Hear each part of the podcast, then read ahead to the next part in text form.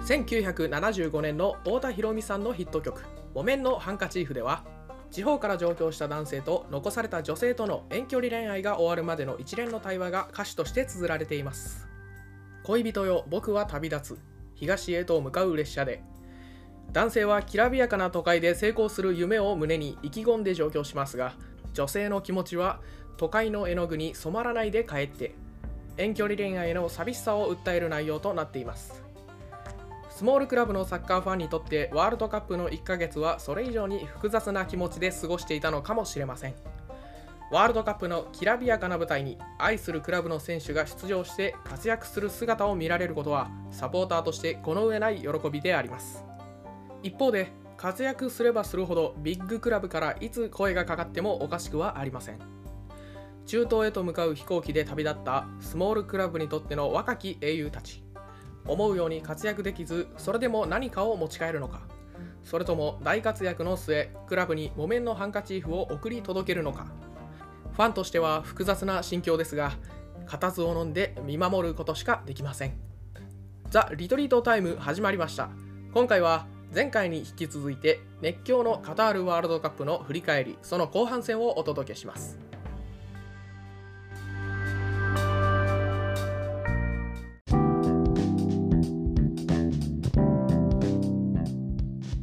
こんにちはマドリディスタの吉藤です三流ユナサポの開きです。はいよろしくお願いしますよろしくお願いします。えーワールドカップ総括の後編続きということですけど、はい。えーワールドカップ大会の総括をしてまして、えー予想の答え合わせをしたところまでで今終わってますはい。いや、散々たる結果でしたね。予想自体はね まあ、優勝だけ当てれたから良かったなっていうのは、ちょっと個人的にはありますが。唯一平木さんの優勝予想が的中そうといですね。うことですからはい。い、ありがとうございますや、確かに。ちょっと、そうですね。飯ありがとうございますっていうところ ですね。飯さんのおかげですね、もう飯のおかげです、本当に。えーここからは個人タイトルというかまあなんかそういうランキングみたいなやつがあるんでそれを見ながらちょっとお話ししていきますかそうですね。なんか結構、アベマの、なんか、あのワールドカップの、なんか、どっかで紹介したかもしれないんですけど、うんワールドカップまとめてくれてるサイトっていうのがあって、結構見やすいので、うんまあ、なんか概要欄とかに貼っとけばいいのかな。まあ、ここれを見ながらちょっと話しますか。そうしましょうかはい。はいえーっとじゃあまあ得点の話は総括前編でやりましたので端折りまして、えーアシスト見ていきますかそうですね。見ましょう。まあ、まずちょっと個人ですかね。 うん1位多いな。何人いるんだ ?1 位5人ですかね。まあ5人だけど、はいえーとまあ、全員言うとハリー・ケイン、ペリシッチ、えーブルーノ・フェルナンデス、メッシ、グリーズマンはい。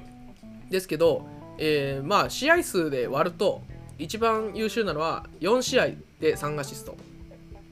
ブルーノ・フェルナンデスおー、素晴らしい。素晴らしいすすごい。4試合しか出てないんだ。なるほど。まああのポルトガルが多分えっ、と5試合全体でですよね。ああ、予選とかで1試合、なんか温存とかにされたのかな。かもしれないですねはいブルーノ活躍しましたねいや、そうですね。あのーなんか、ちょくちょくあのソーファースコアとか、あとフースコアとかを見てたんですよ。あのー得点をレーティングしてくるサイトですね。うん前ちょっと紹介した。で、ブルーノの得点が結構高いんですよね、毎試合、ワールドカップだと。ほうほなんで結構、なんていうんだろう、M、なんか MVP 候補まではいかないですけど、なんか影の MVP みたいな形で、本当に上げていいんじゃないかなってぐらい、まあ、実際になんかもう、ポルトガルの試合見ても、もうブルーノと、まあ、あと、ベルナード・シューバーうんの中盤は本当に強力だったので、まあ、ブルーノ、この結果、まあ、数字に出てよかったなっていうのがありますね。うそうですね、でそのやっぱりポルトガルはモロッコ戦の最後のファイヤーフォーメーションが僕は忘れられないんで、まあ結果は ね出なかったですけどいやー、そうですね。ブルーノとカンセロの両サイドバックうんいやーちょっとロマンがありま したね本当にまあ前も言ったかもしれないですけど、うん、センターバックに10番が2人いるみたいな感じです からね。いやーちょっとだあかセらンターバックじゃないサイドバックですね。うん、そうですね。えーで、アシストランキング、まあ、国別で言ってもポルトガルは3位に入ってるんで、うん。えーまあ、1位フランス2位イングランド、まあ、ちょっとねイングランドとかポルトガルみたいなそのベスト8で敗れちゃった国がここに入ってきてるのはまずすごいですねいやーそうですね。まあ、あのイングランドもポルトガルもあの爆発した試合がありましたよね、確かあそう6です点ねとか決めた、うんまあ、それもあるのかもしれないですけど、ですねうん、でまあフランスがやっぱ7試合12本っていうのはまあ試合は多いんですけどやっぱり得点を得点の1位っていうのもあってアシストもそれなりに多いなっていう感じですよねなあ確かに1位に上がってるこのグリーズマンからやっぱあの何ジルーとかにクロスが上がってみたいなシーンは何個か見見受けられたのであそうですねグリーズマンが結構この中だと一番覚えてるのはグリーズマンのアシストっすよねまあです確かにそうっすよね、うんうん、印象としてはまあケインも言うたらすごかったなまあケインもそうでしたね なんか10 9番でしたけどあの背番号、10番身が本当に増してきててうんうんいいいいなって思って見ながら見てましたね いいなっいいですてなんか4年前得点王でしたけどやっぱこの4年またスパーズで10番的な動きをするようになって、うんでのワールドカップなんでまた進化してるなっていう感じの大会でしたね、そうですねまあ、アシストも面白いところですがはい他になんか気になるやつありますかまああのページの、まあ、順番的に言うとパスですよね正確なパス数っていうあの指標があるんですけど、僕ここれめちゃくこれが結構一番びっくりしてうんで1位がなんとスペインのロドリという なんかあんまり印象なかったんですけどあのロドリで言うとあれですよねセンターバック起用がうんすごかったですよね、すごかったですねうん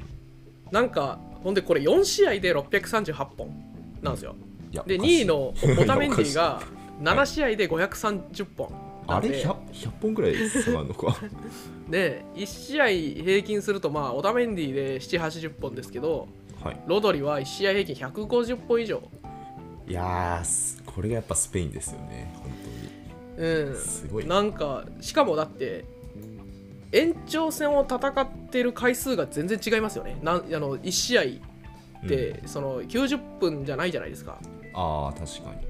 120分あの2位のアルゼンチンも3位のクロアチアも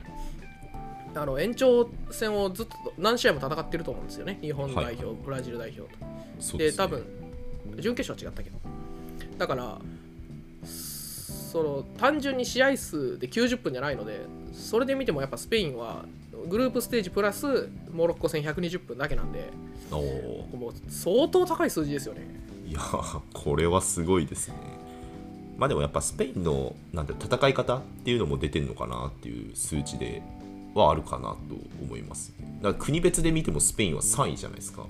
うんうんでクロアチアアルゼンチン、アルゼンチン、クロアチアが1位、2位なんですけど、まあ、これは試合数、単純に試合数だと思うんですけど。うんそこに続いてスペインっていうのがなんかなんとも異質だなっていう。いや異質ですねいやこれはでもね正直そのスペインのパス数が多いこと自体はまあうなずけるんですけどはい。そのやっぱり試合内容を見ても分かるように外側で回してるだけっていうところが多かったんでうん。なんでパスの1位がまずセンターバックだったロドリだっていうのが、まあ、結構問題なところはあるのかなという気はしますねなるほど。本当は中盤の選手がここに入ってほしいところですよスペインだったらあであ、すなけどるほど。うん確かにブスケッツとか一列前の選手が入ってきてほしいですよね。ガビペドリとかもそうですけど。そうですねスクロールしてみると2位のあスペインの中で言うと2番目に多いのがやっぱラポルトなんですよセンターバックク。なるほど。だから、うん、うまくいってないことを象徴してますねこの辺はうん。なるほどな。うんだからランクインはしてるけどいや、はいセンターバックが一番多いんじゃスペインのサッカーはちょっとうまくいってないかなっていう気はしますねうん。そうですね。そなんかここのこの指標で結構こんなに語れると思わなかったです ね正確なパスでもやっぱ正確なパスですからねパス数じゃないですもんねあそうですね単うん、純なうん成功数みたいなことかうんいやでも,うん、いやでもやっぱ国別で見て3位にスペインがいるっていうのは本当すごいことだなっては思う ので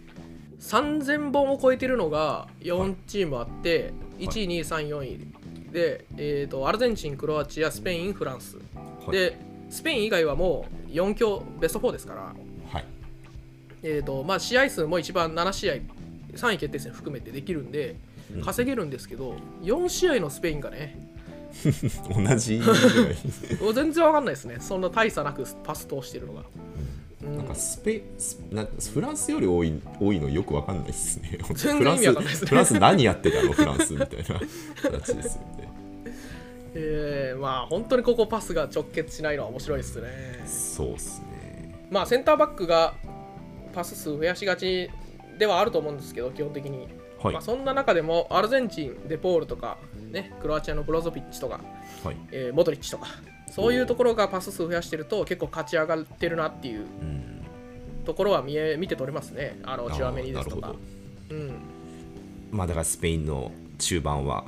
ここは頑張ってほしいとこですよね。次次,、まあそうっすね次大会とか。えーグループとしてやっぱ終盤がボール持てる時間を増やせるようにしていくのがいいんじゃないかとまあなかなかね対策されると思うんで厳しいところはあると思うんですけどブスケツ消されるだろうし絶対まあ確かに。はい、まあ、ブスケツはもう引退しちゃいましたが新たな、えー中盤の選手ロドリになるのかなちょっとわかんないですけどうん。なんかこの結果を見るとロドリーになりそうですね。本当に。うん後継者ロドリまあグアルディオラのマンチェスターシティでも本当に緊急的にしかねセンターバックやってないと思うんでうんうんまあでも普通にありな気もしますあまあシティは結構揃ってるからいらないかもしれないですけど普通にありだと思いましたセねンターバックに困らないかまマあンチそェうスでターすシテねィはえーまあちょっとロドリがちょっと鍵になるかもしれないですね、この4年次は。まあスペインの本当に鍵を握ってるかもしれないですねですね、今大会は確実に僕、控えだと思ってたんで、いや、ちょっとここはサプライズですね。いやセンターバック起用本当に今日ついてましたねはい、楽しませてくれましたね。はいはい。それから、えー次行きましょうか、はいえーデュエル勝敗っていうのが出てますかな。はい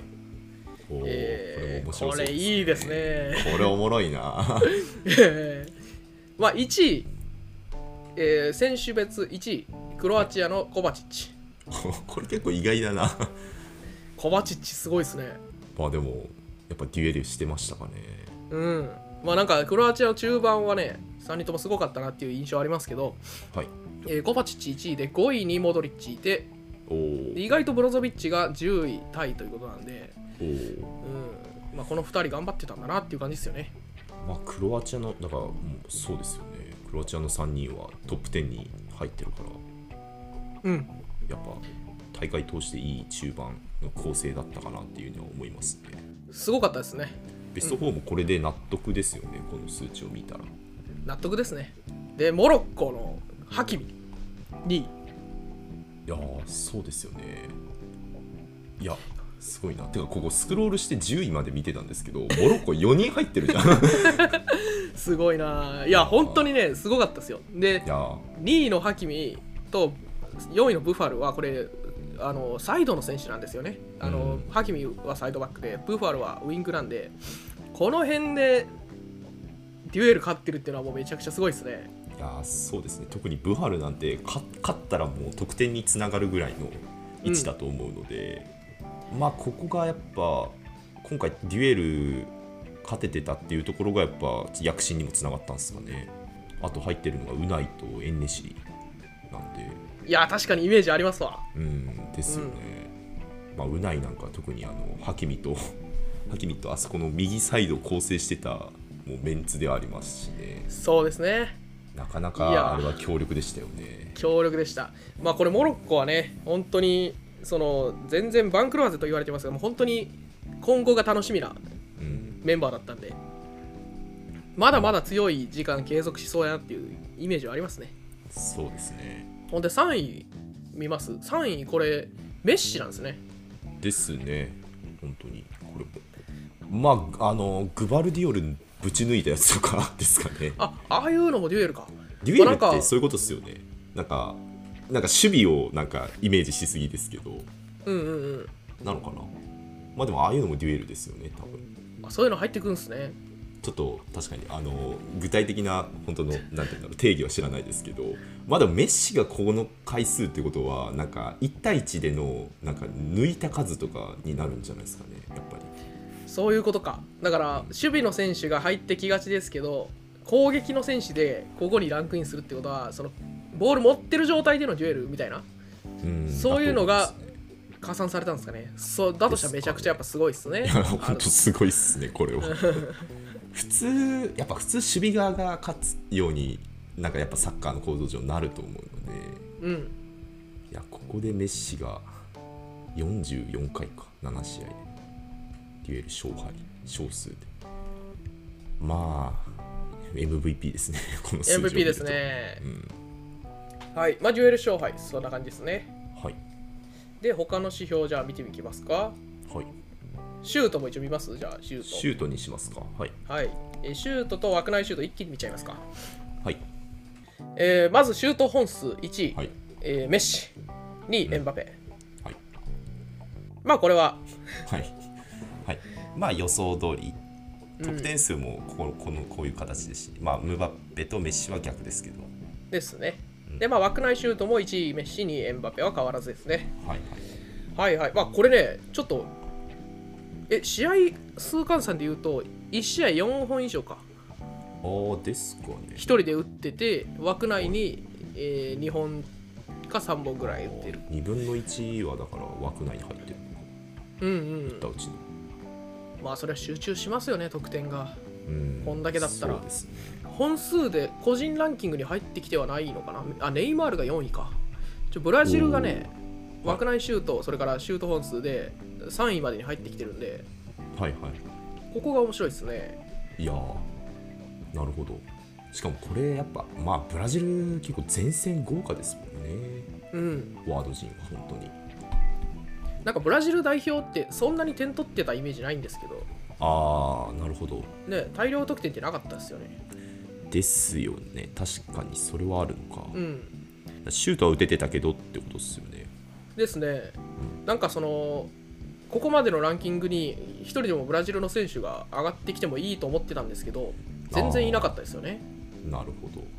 だからシュートは打てていたけどはい得点は取れないっていうこのやっぱりセンターフォワード的な選手の、まあ、物足りなさが、まあ、ここにも出てるなという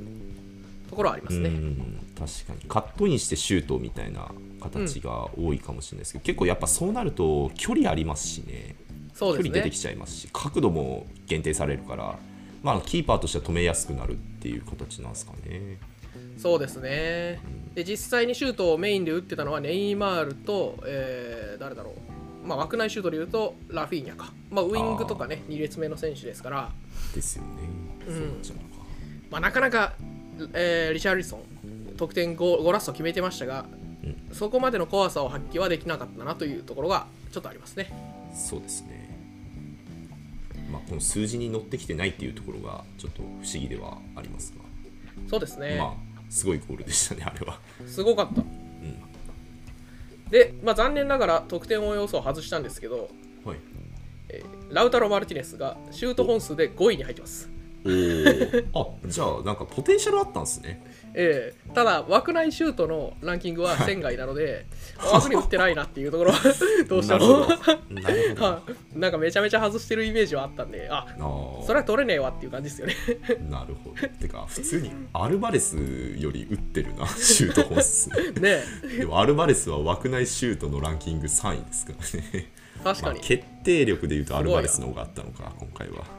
11本中8本が枠に飛んでますから、すごっそれでいうとやっぱり ラウタロはちょっとフィニッシュ物足りなかったですね。そうですねあまあ確かにそうでしたねそんな感じでしたね、大会通してはい。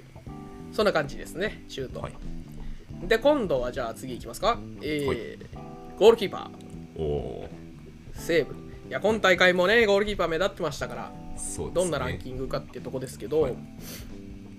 1位25本、リバコビッチ、クロアチア。おおなるほどいやー、日本も戦いましたけど、やっぱりいすやごかったそでうすでね。すね。いや、本当、すごかったですね。やっぱあのブラジルがさっき止められてたのリバリバコビッチに止められてたからじゃないですか あ、かもしれないです稼ね、いだとかあるかもしれないですよね、あるかも。確かにね。ほんで、5位にミリンコビッチ・サビッチもいるから、あのーセルビアですよね。はいはいで、これもブラジルと対戦して る。で、8位にゾマーもいますね。スイス代表。おーこれもブラジルとの対戦相手。あそういうこと か10位、韓国もそうですし、まあ、これだからブラジルのブ対ラジ戦ル相か手のブラジル戦で稼いだ人たちがねそうかもしれないですねなるほどうんまあキーパー今回のランキングこれは、まあ、試合中のセーブ数だけだと思うんですけど、はいはいえーまあ、PK 戦はね入ってないと思うんで、まあ、そこはそこでまた別で評価に値すると思うんですけどこれ試合数少ない中でセーブ数稼いでる人はすごいですよこれまあなんかすごいのかなんかやられすぎだろみたいな感じになっちゃう、ねちょっとビッグフォードみたいいなことはねエバートあンそうそうですね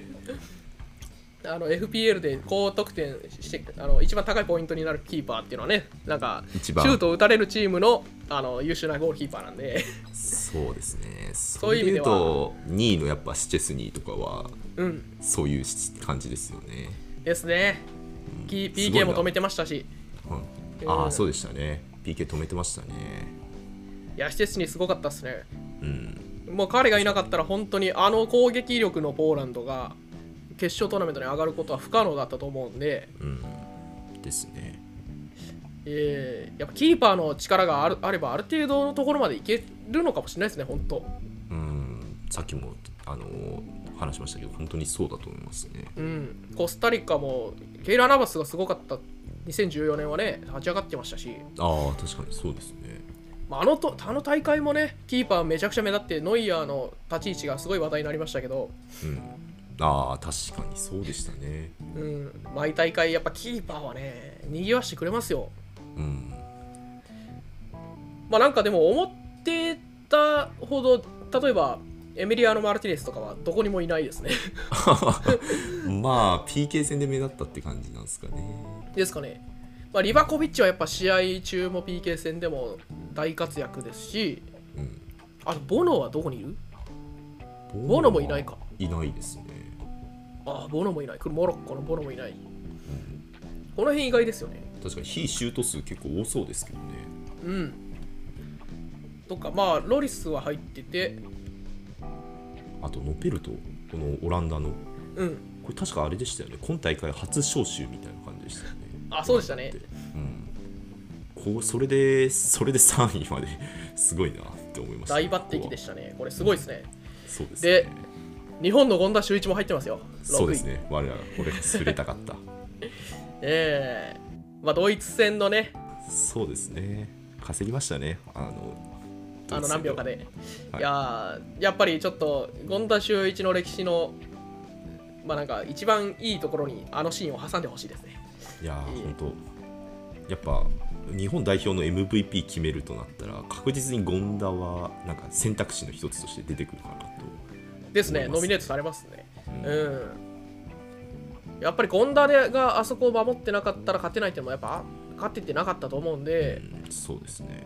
まあミスもねありましたけどやっぱり、うんピキーパーはディフェンダーもそうですけどミスフィーチャーされがちですが、えーキーパーにはこういう見せ場があるっていうのがまあちょっと熱いところですよねそうですね確かになんか試合を決めるのはもう本当に確かになんかミスすれば 先般扱いだし、うん活躍すればもうなんか勝利門の活躍みたいな形で持ち上げられますし難しいところではありますよね本当にそうですね。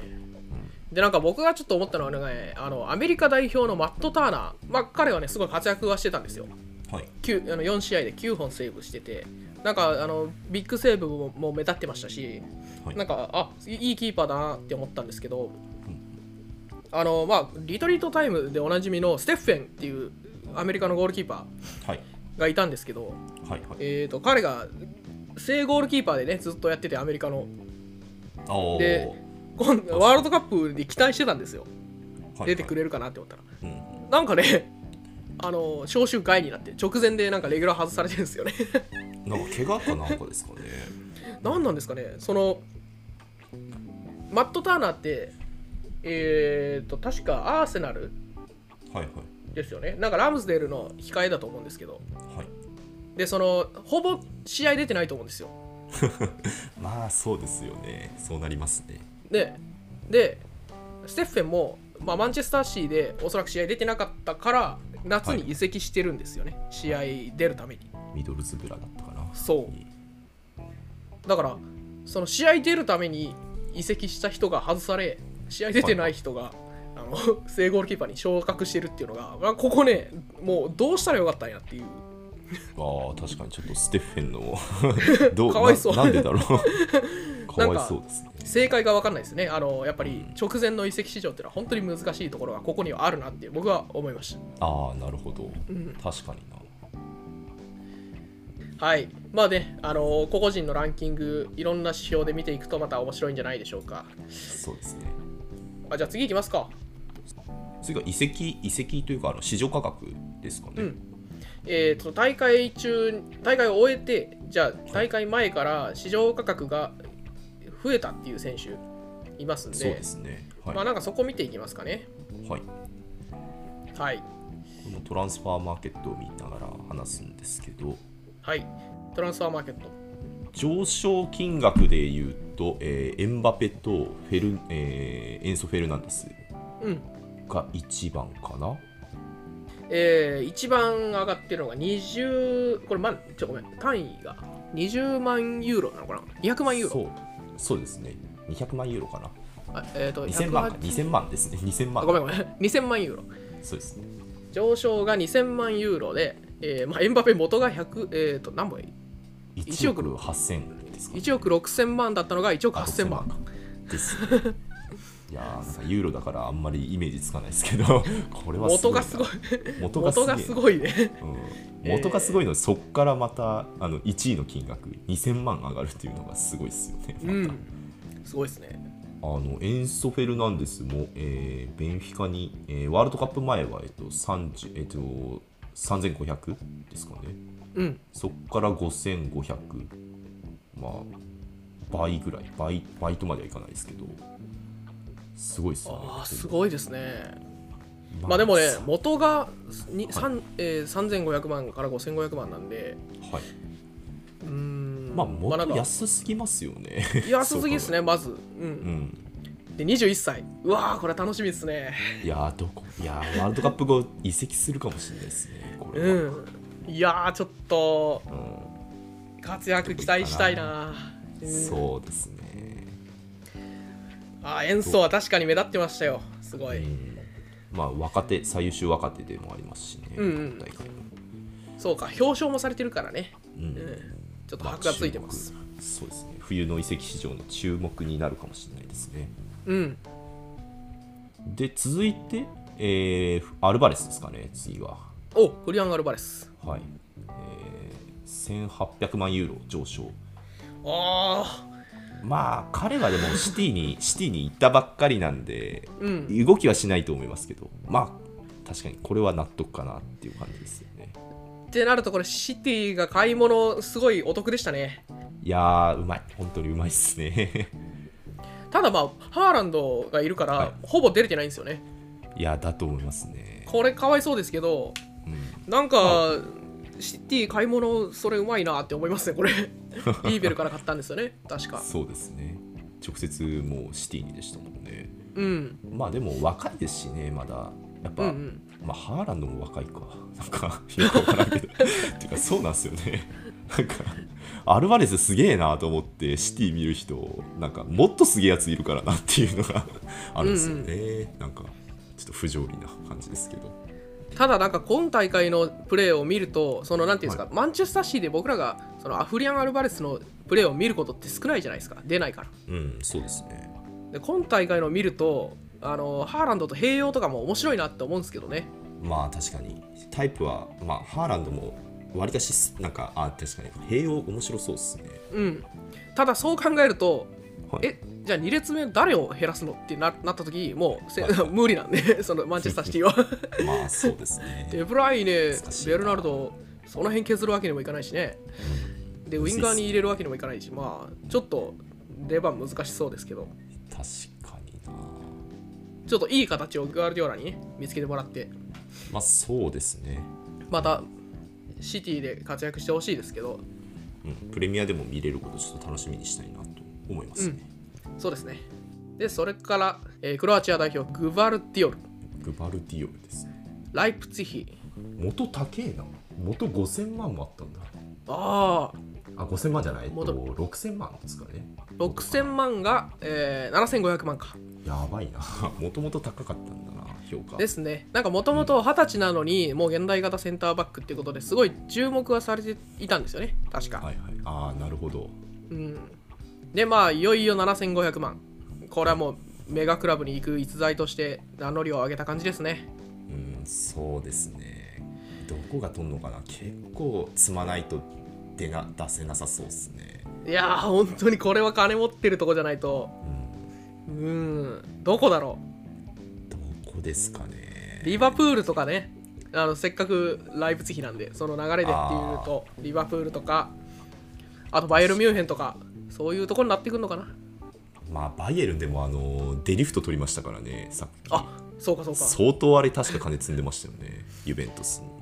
うーんなんでどうなるかああでもそうっすね確かにナイゲルスマンとか欲しいですしでしょうしねですよねうんううんうんん、むずまあ確かにそう考えると今今大会デリフトなんかあんまだったなっていうのをちょっとオランダ戦見て思いましたね確かにね出てなかったですからねうんファンダイク・アケ誰だったっけあティンバーかだったんでうん、なんかもしかしたらなんかバイエルン行くかもしれないですね どうなんだろううんなんかまあバイエルン行かないでほしいけどなどっちかというとそのあのプレミアリーグとかに来てほしいですね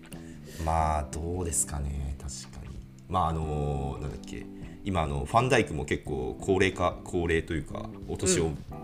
結構なんだろうパフォーマンス落ちてきてるみたいなのがうん結構言われてるので、まあ、新しいなんかセセンターバックとしてうん取るっていうのはあるかもしれないですねそうなるとコナテとグバルディオルとかにな るのがやばいないや完全にファンダイクのと生き写しぐらいのあのポテンシャルの高さですよねグバルディいオルやですね本当にいやもう本当にどこに行っても大活躍間違いなしなんで怖いな、この争奪戦はちょっと期待ですよはいそうですねはいえーと他にも同じ金額でガクポと、えーアムラバトですかね。アムラバトフィオレンティーナの26歳モロッコ代表はい。はい。もともと1000万、あアムラ アムラボト1000万だったの150%の伸び率。 で2500万ユーロ すごいな。アムラバトまだ。だ2500万ユーロかうん。これは、な確かに、これ、なんか、各国の5大リーグ、まあ、5大リーグで、あイタリアも入ってるんですけど、うんあのーまあ、上の方、なんていうスペインとか、ラんリーガとか、プレミア勢とかの中堅とかが狙ってきそうなところはありますよね。あ確かにねビッグクラブというより、なんか中堅が狙える金額でもあるので、うん例えばアストンビラウエストハムとかそういうところねプレミアの中堅とかうん、あとまあリーガもこれ手届くかもしれないんでそうですね、入荷するとかもいきそうだな、いいですねうん、なんか思いましたね。ただやっぱりアムラバトエンネシリあたりモロッコ代表で活躍した選手はやっぱ所属クラブでいやそんな姿見たことないけどなっていうのがほとんどだと思うんですよねアムラバトもそうだと思う確かにだからそうそう、うん、ツこイこエはクもチねェルシーとは全然別人でしたもんね。ね、そのモロッコの団結パワーがあのあってのあの活躍だと思うんで、はいはい、まあ、スカウトの方はそこで見極めると思うんですけど、そうですね。うん、まあちょっとどうなるか、アムラバト、まあ、めちゃくちゃ若いわけではないので、えーなんかね、いい移籍できたらいいですけどね、そうですね。ちょっとモロッコ勢には、アムラバトも期待ですけど、モロッコ勢にはちょっと期待ですね。どっか行くかもしれないですね。本そうですね、えー、とだから次で言うと、ウナイが10、えーすごい上がり幅ですよ、これ、ウナイ当。確かに。や ばいな。328%、3倍ぐらいになったってことですよね。あの市場価格が。これうないどこにいるのウナイはアンジェっていうフランスのクラブにアいンジて。ェか。はいはいはい。でもともとこれいくらだ ?350 万ユーロですかね。が1500万ユーロおお。しかも若いですね。22。こ れは。これはお買い得なんじゃないか。これはちょっと争奪戦ですねうん。なんならこれ今より上がっちゃうんじゃないですかですよね。ね競争入ったらうん。なんでここは狙いどころなんじゃないかな。うんうんうないみたいなだって中盤の選手ね貴重ですからねいやこそうういうですね。うん。どこも欲しいと思うんでそれこそユナイテッドとかもねもともとは欲しかったわけですよねこういう選手あるかがもしんないうんな。確かに。欲しいねぜひどっかそうですね取ってほしいですねな。なんか、 うん、なんかプレミアだったり、なんかこうステップアップしてほしいなと思いますね。ねやっぱりそうですんねなかなかリーグワンだと見れないので、のもあるので。はいまあこんなところなんですがまあなんかちょっと寂しいのはこれ日本代表は入ってきてないですねどうやらうん、そうですね。なんか堂安とかは上がったみたいなのを聞きましたけど、なんかやっぱ、上の方になってくると、やっぱり漏れちゃうっていうところがあるんですかね。まあ、元の金額が低かったりするとそもそもそんなに上がらないっていうのかなああ、そうなるのか。なるほど。あスクロールするとね鎌田大地があでもはいまあこれワールドカップじゃないな、ワールドカップで上がってはないなああ、てかこれ国で絞れますね、このページあ。やってみよジャパン。あ、やっぱ同案ですね。300万ユーロ上がってる。うまあでもそれぐらいの上がり幅かうん一番上がってるのは板倉こう4500万あ450万か三笘も上がってますね。三あ三笘安笘三笘安いな850万。ええまあちょっと年齢がねああ、若干いってますもんね。言っても25歳なのでうん、そのやっぱり抜群のアジリティでそのドリブルで抜いていく選手はまあここから落ちるだろうっていうのは一応予想はされますんでねまあ確かええに戦い方むずいですよね。うん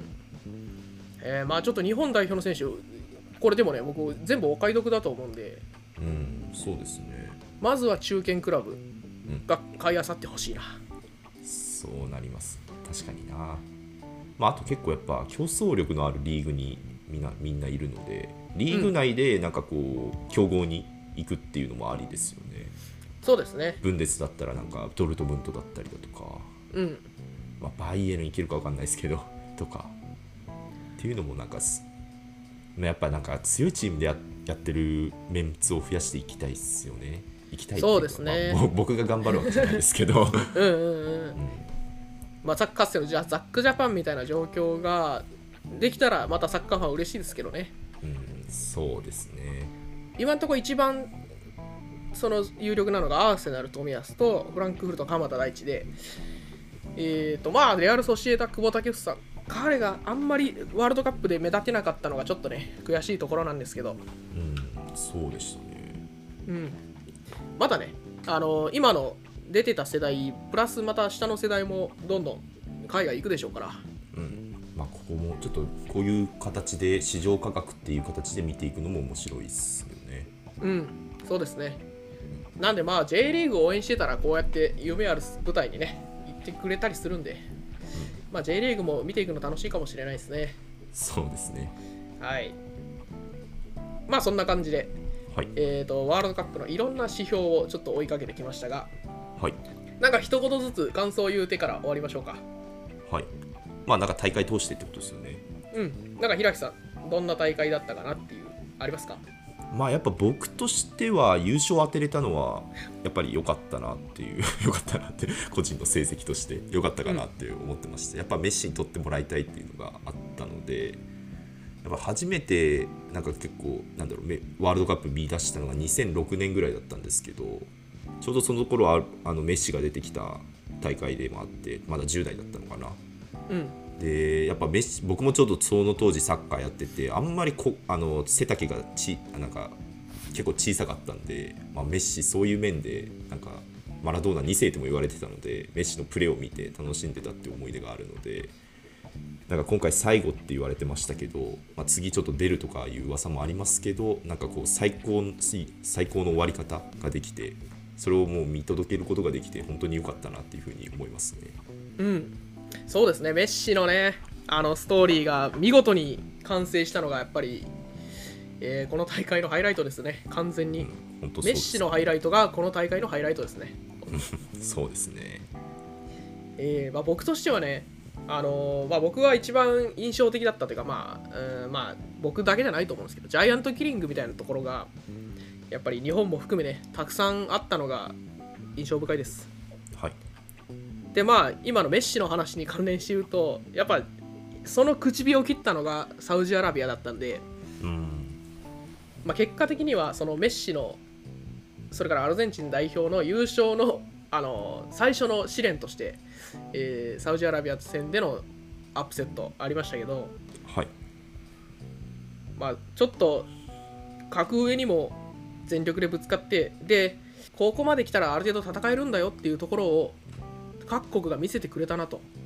うんそこが一番大きかったと思いますねーそうですねなん日か本もそうだし確かに僕も思いました今回今大会大会でなんか大陸間の差がだんだんなくなってきつつあるのかなっていうのは思いましたねうんやっぱりそのオーストラリアもそうだしアフリカ勢ね北アフリカ、えーチュニジあアーモロッコモロッコも特にね頑張りましたしそうですねうん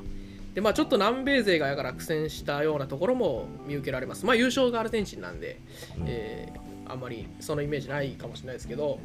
うん、欧州、南米のね中堅どころがちょっと苦しみましたよね。そうですねまああとちょっと頑張ってほしいのはここから頑張らなきゃいけないのはスペインドイツですかねあそうですねうん本当どうなんかやっぱ王者だったと思うので本当にこの何年か10年ぐらいのサッカーを牽引してきた2か2カ国だと思うのでうん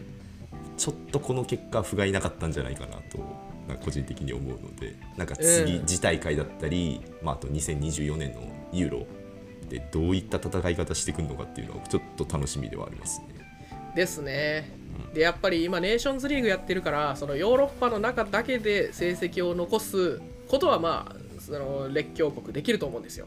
はいそれこそ、うんまあ、イタリアとか本当そうっすよね。そうですね、イタリア、フランス、スペイン、ドイツ、うんまあ、ポルトガルもそうですけど、はいはいうん、で、まあ、イングランドを除いて、まあ他の大陸の国に敗れてると思うんで、うんその辺はちょっとね、あのウェファの方に考えてもらう必要はあると思いますね、あー確かにうん、マッチメイクできてないっていうのは相当でかいと思います、グループステージでもやっぱり思いましたね、そこは。なるほど北アフリカ確勢にやられてますし、アジア勢もヨーロッパは食ってるから、かにうんそうですね確かにね、やっぱ大会前あのそこで組めなかったっていうのもあるのかもしれないですねそうですね。アジア勢だったり南米勢と戦えなかったっていうのは大きいかも大きいですよねそうですね、なんかそこめちゃくちゃ大きい気がしてるんで、で特にまあ列あの列強国っていうよりは中堅国のその戦えなさが僕は本当に目立ってたと思うんで、あーデンマークだったり、まあ、ポーランドはね、すごい躍進しましたがうん、えーウェールズなんかね、出場してもちょっとあんまりでしたから、はいはいだし、まあ、スイスもそうだし、うん、だからまあちょっとね、えー今後、また出場国が多くなりますけど、はいまあ、なんかユーロとかだけで盛り上がらずにね、えー世界に目を向けてウェハもやっていく必要があるかなと、まあ、南米もそうですけど、やっていかないといけないかなと思いますね。うんそうですね調整の仕方とかは確かにヨーロッパ勢は考える必要がありますね、そうですね。はい。まあそんなところで、また強い、えーヨーロッパを見たいし、南米も、まあアルゼンチンが結果出してくれましたけど、はい。まあでも我我らが日本もここにくる暗いなんだろうやっぱ ヨーロッパとかも今回あの改善してくると思うのでうん、より一層頑張んなきゃ本当にもうアルゼンチンとかフランスのし決勝を見てて思いましたけどここに追いつかなきゃいけないのかっていうのも同時に思ったのでですね。まあちょっと日本のこの今後の4年間にも期待ですよね。ですね。なんかね、その、本当に、おそらく、アルゼンチンとクロアチアとモロッコ以外の国は全部悔しい思いをして大会を去ってるので、おおそのやっぱ日本の、えー敗退がすごいフィーチャーされて、もう本当に悔しい敗戦で、次こそはって思ってると思うんですけど、はいえーその今言った3カ国以外の国は全部そう思ってるんで、はいはい、まあ間違いなく国力を投じてくると思うんですよね。うんそうですねね、だから日本も、まあ、開催国が広がるとこの今度は逆に食われる側にもなるし、あー確かにね、だから言うて結構連続して出てますもんねそ決うですよね勝トーナメントにも出れるようになってきたぐらいですしうん、だからねちょっと立場も変わりますただの弱者としてじゃなくて、うんそのアジアを牽引する存在として、まあ、ワールドカップにもっと他のアジアの国がいっぱい出てきますから、はいえーまあなんかねちょっと、えーまあ、今回はボールを握らない形で結果を残しましたけどまあ、ちょっとボールをプレーする方向もね、あの見たいなって僕はちょっと個人的には思います。うん、そうですね確かになうん、なんで、まあ、また4年間で力つけていきたいと、まあ、そのためには J リーグだったり、はい各国のリーグを追いかけていくと面白いんでね、はいはいえーまた見ていきましょうか。そうですねはい、楽しい大会でした。カタールワールドカップ、そうですねまあ確かに そのその一言ですよね本当に やっぱサッカーの祭典ではあるのでワールドカップは、面白かったですね。うん、面白かったはい。えーっと、年内はこれで以上になりますので、えーはいまた来年以降お会いしましょう。良いお年を皆さん、お迎えくださ。はいい、よろしくお願いしますはいそれでは、さようなら、失礼します。さようなら